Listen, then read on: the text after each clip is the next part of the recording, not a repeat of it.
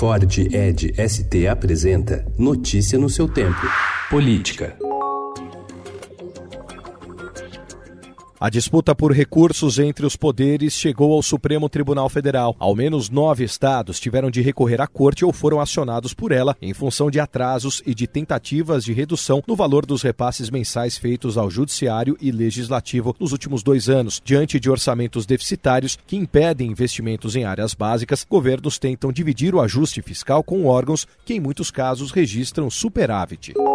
Acusados de grampear as principais autoridades do país, os hackers presos pela Polícia Federal em duas fases da Operação Spoofing se tornaram alvo da mesma técnica que empregaram contra suas vítimas, o vasculhamento de mensagens alheias. Munida de autorização judicial, a PF coletou textos trocados pelo grupo durante o período em que eles teriam cometido vários ilícitos, que vão de fraudes bancárias a crimes contra a segurança nacional.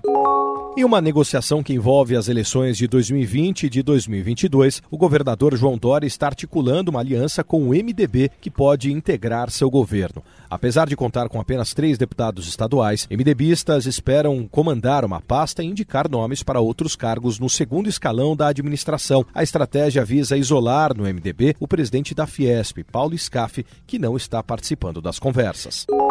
Desde o início do ano, o WhatsApp restringiu o limite de encaminhamentos no aplicativo em uma tentativa de frear a disseminação de conteúdo enganoso na plataforma. Os usuários só podem reenviar mensagens para cinco destinatários de cada vez. No entanto, uma nova pesquisa da Universidade Federal de Minas Gerais aponta que a restrição não é efetiva no combate à propagação de campanhas de desinformação virais. Simulações mostram que o limite de encaminhamento apenas atrasa a propagação de informação, o que não impede que os conteúdos disseminados cheguem a uma larga porção dos usuários. Notícia no seu tempo. É um oferecimento de Ford Edge ST, o SUV que coloca performance na sua rotina até na hora de você se informar.